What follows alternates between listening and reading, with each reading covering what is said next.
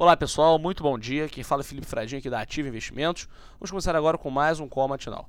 A fraqueza dos mercados nacionais deve limitar os negócios no Brasil nesta terça-feira de agenda esvaziada e o cenário político deve continuar no foco, depois de a cautela eleitoral ter levado o dólar ontem a fechar no maior valor dos últimos dois anos. Entre os eventos do dia, o presidente Michel Temer participa da reunião ministerial em comemoração aos dois anos de governo e define ações a serem desenvolvidas nos próximos meses. Também hoje, o Comitê de Política Monetária, o COPOM, inicia a reunião de política monetária de dois, dois dias. Com o cenário de recuperação lenta da atividade e inflação baixa, o mercado espera um corte de mais 0,25% da Selic, que iria para 6,25% ao ano, o menor patamar da história. As principais bolsas da Europa operam sem força, com balanços corporativos sobressaindo-se a indicadores como o PIB da zona do euro, que não trouxe surpresas.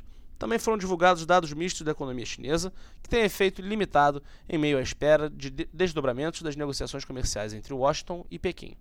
Em Wall Street, a indicação também é de uma abertura fraca e a expectativa é pelos dados do varejo, a serem conhecidos nesta manhã.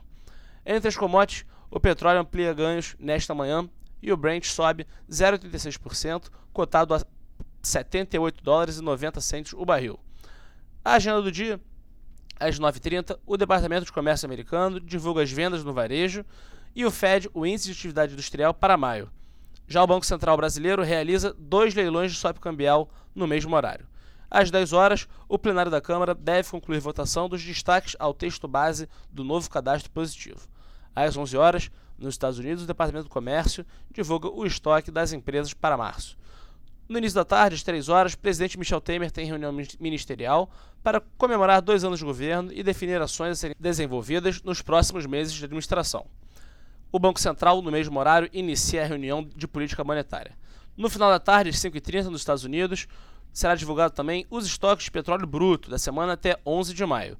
E por último, às 8h50 no Japão, o Ministério das Finanças divulga a primeira estimativa do Produto Interno Bruto.